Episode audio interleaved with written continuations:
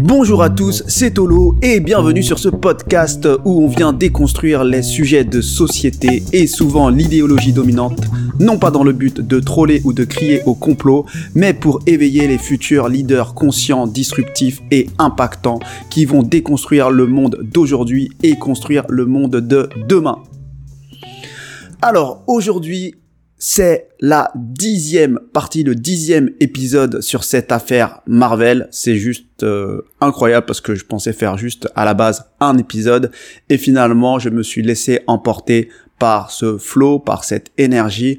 Donc tout d'abord, je voudrais déjà vous remercier parce que vous êtes une des raisons pour lesquelles j'ai continué parce que je vous lisais, je lisais la qualité de certains commentaires et euh, je vous remercie donc d'avoir partagé parce que ça a assez grandi. Et je pense que vous avez compris mon combat. Moi, mon combat, ce n'est pas de démontrer qu'il y a une injustice, mais c'est de d'aller plus loin dans cette affaire Marvel Fitness pour qu'on puisse s'élever dans notre grille de lecture du monde. Et je préfère accompagner une personne et l'élever en conscience que faire de la masse et faire moins de qualité. Parce que je pense qu'une personne très élevée en conscience peut impacter beaucoup plus que beaucoup de personnes qui bascule un peu trop dans la haine qui, je trouve, est un peu trop contre-productif.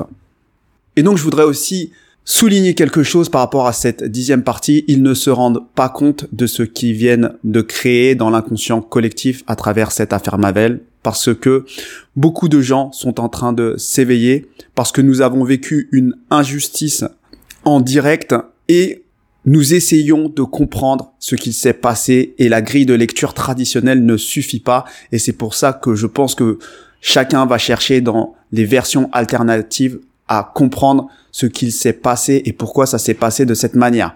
Donc ça, c'est quelque chose que je pense qu'ils n'ont pas forcément réalisé et c'est quelque chose de très bénéfique pour moi et je pense que c'est le, quelque part le bénéfice caché de cette affaire, c'est que ça va faire monter en niveau de conscience un paquet de monde que ce soit maintenant ou que ce soit plus tard, moi, ce qui m'intéresse, c'est de laisser ces vidéos en ligne pour que les gens découvrent d'abord l'affaire à travers des faits et à travers des vidéos d'autres youtubeurs qui sont excellentes pour débunker cette affaire et que pour monter en niveau de conscience, ils arrivent sur mes vidéos, mais plus tard. Donc, pour en revenir à nos moutons, dans l'épisode numéro 8, donc là, la partie 8, j'ai assez naïvement parlé des femmes et des féministes. Et c'était volontaire de ma part parce que c'était pour faire une première introduction avant de faire cette vidéo. Et surtout je voulais d'abord mettre au centre les femmes pro-Marvel. Et je voulais juste pointer du doigt certaines contradictions de certains mouvements féministes qui ne mettent pas en lumière finalement le deux poids deux mesures pour certains privilégiés. Donc c'était une manière pour moi de faire un certain tri et maintenant je vais aller beaucoup plus loin et je vais observer tout ça d'une manière un peu moins naïve. Et donc là, dans ce cas-là, on va rentrer dans le pourquoi en un mot et dans le pourquoi en deux mots. Et donc on va, pour commencer déjà, analyser un peu toute la structure de ces mouvements progressistes. Donc dans ces mouvements progressistes, je compte euh, évidemment le féminisme, l'antiracisme, la lutte contre l'homophobie, euh, la lutte euh, contre la transphobie et tous ces mouvements LGBTQIA+. Donc tous ces mouvements-là, c'est ce que j'appelle des mouvements progressistes. Et en fait, ces mouvements, ils sont composés d'une manière visible, en tout cas, de la partie institutionnelle, donc tous ceux qui sont à la tête, donc au niveau du gouvernement, la partie militante, les militantes du quotidien sont qui sont dans les associations, et on va dire les sympathisants du quotidien, ceux qui ne s'engagent pas mais qui adhèrent émotionnellement à ces mouvements et euh, intellectuellement, on va dire, à ces mouvements. Mais en fait, comme vous l'aurez compris, il y a toujours différentes grilles de lecture, et ça c'est très important et c'est vraiment mon axe d'analyse, c'est que au-dessus de ces trois parties, au-dessus même donc de la partie institutionnelle, il y a une volonté idéologique qui s'occupe finalement de la partie ingénierie sociale de ce pays et qui va permettre de favoriser une minorité de privilégiés.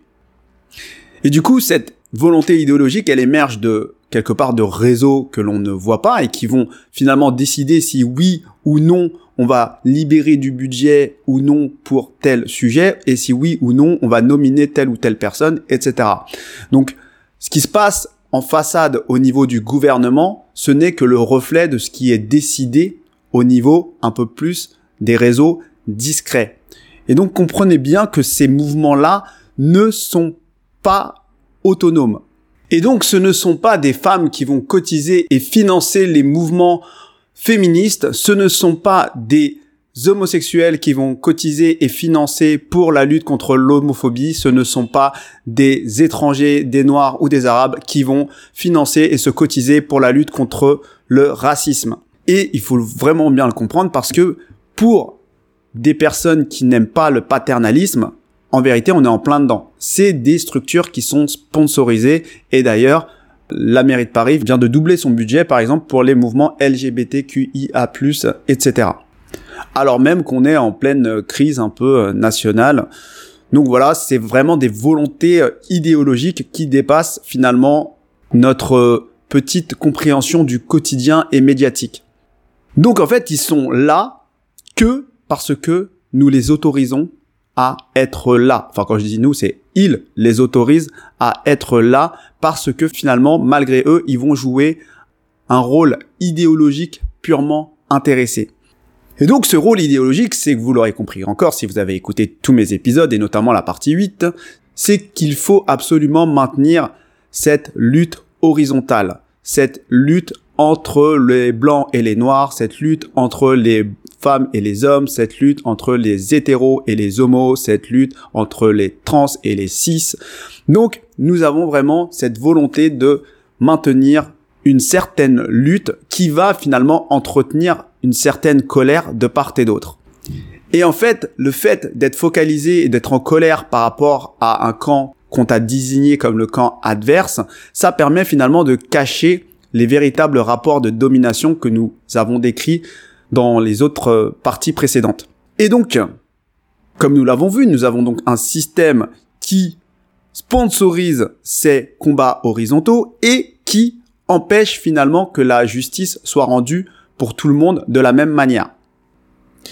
Et donc il faut bien comprendre que ces deux aspects-là sont très importants parce que il y a véritablement une colère montante qui s'installe à travers un niveau sociétal et de manière assez continue, juste en approchant la réalité à travers le prisme polarisé blanc, noir, homme, femme, etc. Donc ça, c'est ce qui se fait tous les jours à travers les médias. Ensuite, on a des affaires ponctuelles qui sont mises en lumière, encore une fois, à travers certains médias pour justifier cette lutte horizontale. Donc l'affaire Polanski en est une à un certain niveau, l'affaire Marvel en est une à un autre niveau, d'autres, euh, les affaires Adama, les affaires Floyd qu'on importe même en France, sont des affaires qui permettent ponctuellement de justifier cette lutte et de vérifier sur le terrain qu'il existe bien ce type de rapport de force. Et donc, il faut comprendre qu'énergétiquement, émotionnellement, une colère créée quelque part de toute pièce est cristallisée dans l'inconscient collectif du peuple et plus cette colère va s'accumuler, plus elle sera difficile à contenir. Mais donc, il faut comprendre qu'il y a véritablement une volonté de faire monter cette colère à travers ce que je vais appeler moi la matrice accusatrice progressiste. Et c'est pour ça qu'il y a autant de luttes horizontales en parallèle, c'est que quelque part, c'est pour créer cette fameuse matrice accusatrice progressiste. Ça veut dire que n'importe quelle affaire, tu dois pouvoir la ranger dans cette matrice. Donc, si tu es noir, tu es une victime du raciste et tu subis la domination du blanc. Si tu es blanc, tu es une victime des mecs de banlieue et tu subis la domination du mec de banlieue ou de l'immigré. Si tu es homo, tu subis la discrimination des hétérosexuels qui sont machos. Si tu es une femme, tu subis la domination des hommes. Si tu es un trans, tu subis la domination des cis. Donc, toutes les affaires doivent pouvoir être classées dans cette matrice accusatrice progressiste. Parce que ce sera une manière de contrôler votre colère. Ce sera une manière, encore une fois, de cacher le véritable rapport de force. Et donc le procès Marvel peut être vu sous plusieurs aspects par rapport à cette matrice. Le blanc contre le noir, l'homme contre la femme, ou même, d'un autre rapport, le blanc qui opprime le noir, ou le riche qui opprime le pauvre. Et c'est vraiment l'objectif de tout ça, c'est qu'il y ait une certaine colère des deux côtés, mais évidemment, on va pondérer d'une certaine manière certains critères en fonction des affaires, et donc dans ce cas-là, on a plutôt l'homme noir de banlieue qui vient oppresser la femme blanche de milieu social plus favorisé. Donc, je le répète encore une fois, c'est que l'intérêt, c'est de masquer, d'occulter les vrais rapports de force de domination, celles qui sont, peuvent expliquer par d'autres réseaux qu'on ne voit pas, pour qu'on puisse avoir une réalité finalement tronquée et qu'on puisse être plus facilement, beaucoup plus facilement manipulable. Et vous noterez quand même qu'il y a une différence énorme entre le milieu du show business, par exemple, et le milieu politique par rapport au outing de différentes agressions sexuelles. Donc on a des actrices qui vont se lever pour euh, crier leur mécontentement 20 ans après les faits, 10 ans après les faits. Bon, c'est déjà ça, on va dire. Mais dans le milieu politique, vous verrez que les femmes ne disent pas grand-chose. Elles ne disent pas grand-chose alors même que dans le milieu politique, ça doit être bien, bien pire en termes de dérive morale. Et pourtant, les femmes politiques qui sont en place ne disent rien, ne défendent pas la cause de ces femmes, ne défendent pas la cause des enfants, ne défendent pas toutes ces fameuses luttes et n'accusent personne dans le milieu politique. Et d'ailleurs, on a pas mal de femmes qui sont dans le gouvernement et qui euh, finalement cautionnent quelques ministres ou autres qui ont des euh, affaires euh, sur le dos. Et donc la raison pour laquelle les femmes ne disent rien dans le milieu politique, c'est parce qu'elles sont beaucoup plus au fait des rapports de force et des rapports de pouvoir. Elles savent beaucoup plus ce qu'il se passe. Alors que dans le milieu du show business, bien sûr qu'elles le savent, mais le show business, ça reste un outil dans ce système de nomination, comme la politique d'ailleurs reste un outil dans ce système de domination, mais c'est un, outil un peu plus secondaire, le show business, alors que la politique, c'est un peu plus direct, et du coup, elles sont beaucoup plus proches des rapports de pouvoir, et on pourrait leur reprocher de ne rien dire alors qu'il se passe des choses assez incroyable dans ce milieu-là. Et donc c'est simplement pour dire que certaines femmes ne dénoncent pas parce qu'elles savent très bien que le rapport de domination n'est pas entre hommes et femmes, mais il est entre ceux qui ont vraiment le pouvoir et ceux qui ne l'ont pas. Et quand on leur dit de ne pas défendre leur cause, elles ne la défendent pas. Encore faut-il que ce soit une réelle cause pour elles. Et donc c'est là où je voulais vous amener, c'est que comment on se sort de cette colère qui grandit et qui semble s'accumuler à travers des affaires qu'on médiatise, Polanski, Marvel et bien d'autres. Parce que plus la colère grandit, plus ça va être difficile de la contenir. Et donc comment on fait? Eh bien justement, malheureusement, on utilise des affaires comme Marvel pour libérer la colère du peuple. On utilise finalement des petites affaires pour justifier le fait qu'on lutte bien contre ces rapports de domination qu'on a pointés du doigt. Et concrètement, donc, il va falloir sacrifier certaines personnes pour qu'elles payent plus que ce qu'elles n'ont fait pour pouvoir, à un certain niveau, expier les péchés de personnes un peu plus privilégiées qui, eux, ne payent pas leurs dettes. Sinon, le peuple va gronder. Et ça, c'est très, très important à comprendre et c'est pour ça qu'on médiatise plus fortement certaines affaires que d'autres et c'est pour ça que certaines sanctions sont plus fortes que d'autres. Et vous comprendrez donc pourquoi aussi certains anti-Marvel sont d'une certaine manière soulagés de cette sentence, quand bien même euh, elle est injuste ou euh, tout le monde s'en fout de la vérité en réalité.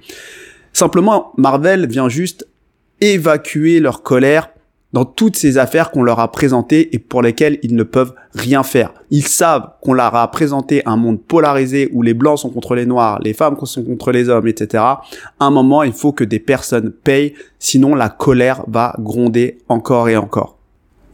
Et donc, à un certain niveau, c'est vraiment la, la symbolique du sacrifice où quelqu'un vient expier les péchés des autres. Et donc, ça libère, le peuple se sent mieux, et on va s'empresser de regarder TPMP. Et je trouve ce procédé finalement extrêmement vicieux, mais malheureusement, à un moment, il faut ouvrir les yeux et prendre cette fameuse pilule rouge pour voir le monde tel qu'il est et pas comme on nous le présente. Et voilà, tout ça, c'est vraiment de l'ingénierie sociale pour pouvoir garder le contrôle sur un peuple qui est complètement ignorant de ce qu'il se passe réellement. Et je pensais vraiment pas finalement euh, faire 10 épisodes et arriver à dérouler tout ces infos-là qui peuvent se retrouver finalement euh, dans toutes les autres affaires. C'est des grilles de lecture euh, qui en fait sont systémiques, j'ai envie de dire. Et c'est une chance finalement cette affaire parce qu'elle permet, moi, elle me permet de m'exprimer sur toutes ces notions-là que j'aurais pu expliquer à travers d'autres affaires, mais là que j'ai fait finalement en 10 jours, en 10 épisodes, et c'est très important pour moi. Et donc si je résume tout ça, c'est que nous avons une élite qui organise des luttes horizontales pour nous imposer une grille de lecture et cacher le réel rapport de domination. Nous avons des médias qui sélectionnent des affaires pour justifier l'existence de ces luttes. Nous avons une justice qui condamne des personnes peut-être innocentes pour valider que nous luttons bien contre ces injustices. Nous avons des élites qui orchestrent tout ça et qui sont au-dessus de tout ça et qui sont peut-être les plus finalement racistes, misogynes et tout ce qu'elles peuvent dénoncer à travers ces fausses luttes progressistes et qui, elles, ces élites sont intouchables. Et nous avons enfin le peuple qui tombe dans la colère, qui tombe dans la satisfaction sans se soucier de la vérité pour pouvoir consommer comme il a l'habitude de le faire et faire tourner l'économie. Donc voilà, c'est une dure et triste réalité. C'est pas pour déprimer euh, que je dis ça, c'est simplement pour vous faire comprendre ce qu'il se passe et que l'on comprenne ce qu'il se joue et en façade et en profondeur pour qu'on ne se fasse pas manipuler, pour que l'on ne tombe pas dans ces luttes horizontales parce que je pense que c'est contre-productif pour tout le monde. Donc voilà, c'était un podcast euh, pas très réjouissant encore une fois, malheureusement, mais il faut se réveiller et à un moment, il faut prendre cette fameuse pilule rouge et se réveiller pour réagir en conséquence. Donc, n'hésitez pas, encore une fois, à commenter, à partager, à liker, à enrichir tout ça. Je vous souhaite à tous une bonne journée et à bientôt.